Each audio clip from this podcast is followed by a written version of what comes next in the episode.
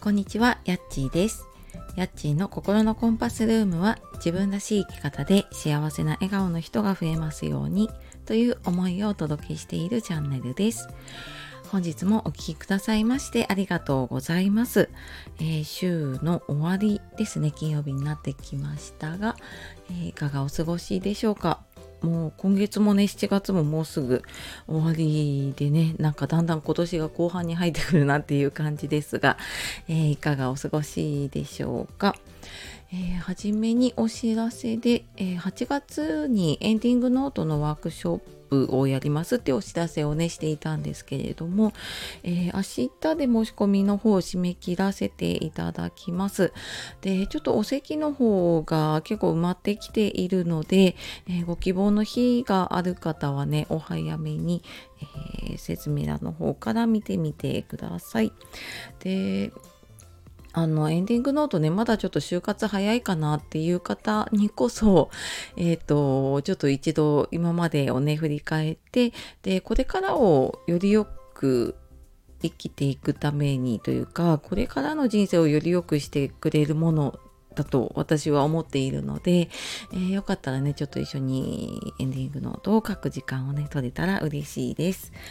で、えっ、と、今日は時間はないは思い込みっていう話をしようと思います。えーこれ今朝のね、えーツイッターのツイートの方でもちょっと同じ話をしたり、あとメルマガの方でもね、結構この思い込みの話とか見方を変えるっていう話をねよくしていますので詳しく知りたい方はねメルマガの方登録していただくとまあそういった話もうちょっとあの深いところの話とかじゃあ具体的にどうしたらいいかっていう話はねちょっとここでは伝えきれないのでメルマガの方でやっていますので、えーこちらもねよかったらあの読んでみてください。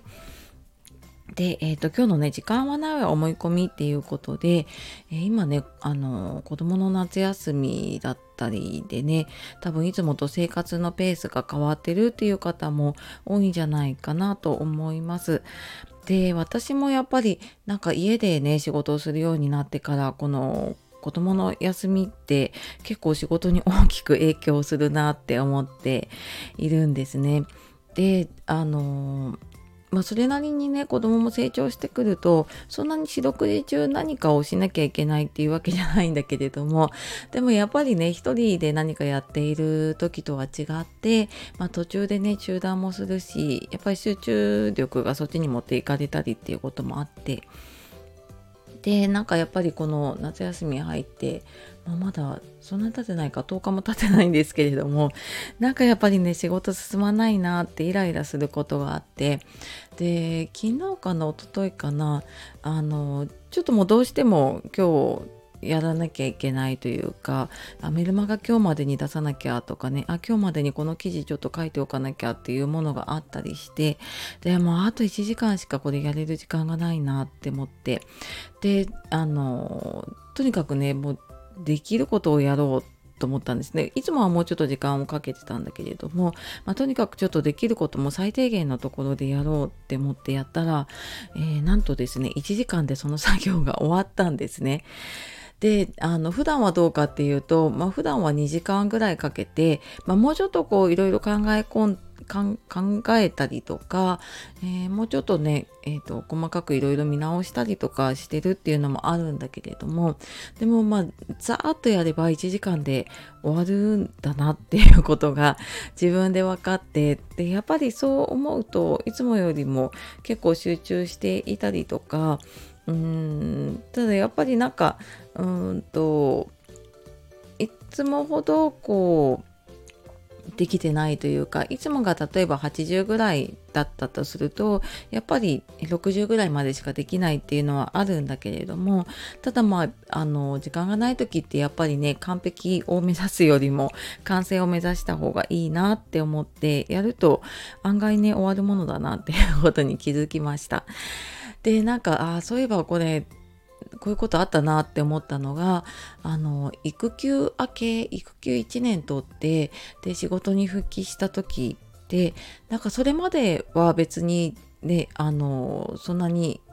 例えば保育園のお迎えとかね終わりの時間の制限がなかったのでまあ残業すれば終わるなとかって思ってやっていたのがお迎えの時間があるからね。で私は結構もうお迎えも保育園の閉園の結構ギリギリだったのでもう遅れられないっていう感じで残業できない環境だったんですね。でも何が何でもここまでに終わらせなきゃいけないって思うとやっぱりこうやり方だったりとか優先順位これはやるけどこれはやらなくていいなっていうものが見えてきたりとかでとその時間までに終わらせるためにやっぱりいろんなやり方を考えるようになったなっていうのをちょっと思い出してでなんか時間があるなと思うとそのある時間の中でできるやり方をやるんだけどその時間がないなと思うとない時間の中でどうやろうかなっていうふうに頭が切り替わるなって思ったのでまああの時間がないってねやっぱり余裕がなくなるってていう面もあるのでねえっと、全てがいいわけではないんだけれどもでもなんかそうやってちょっと時々こう制限のある中でねあのやってみる過ごしてみるっていうのもまあ家事とかもそうだったりしますよね。なんか時間が限られているって思うと,、うんと、どうやって時短しようかなって思ってで、まあ、私もそこからいろいろ時短するためのね、えーと、といろいろ調理道具。うんとまあ、今でもよく使ってるクッうんとホットクックホットクックとかね。あのいろいろ使ったりしてますけれども、まあ、そういうのもやっぱり時間がないなりの工夫になってで時間を生み出してくれるものだったりするのでね。まあなんか今回はその子どもの夏休みっていうのが多分私のその見直しポイントだったのかなと思ってね。ちょっと今回は、えーまたこの時間のない中でねちょっとどうやっていこうかなっていうのを考えていこうかなと思います。でこれがまたねあのこういうふうにすれば時短になるなっていうのが、えー、何か講座だったりワークショップだったりとか、え何かコンテンツとしてね 出せればいいかなと思って、えちょっと実験しながらやっていこうかなと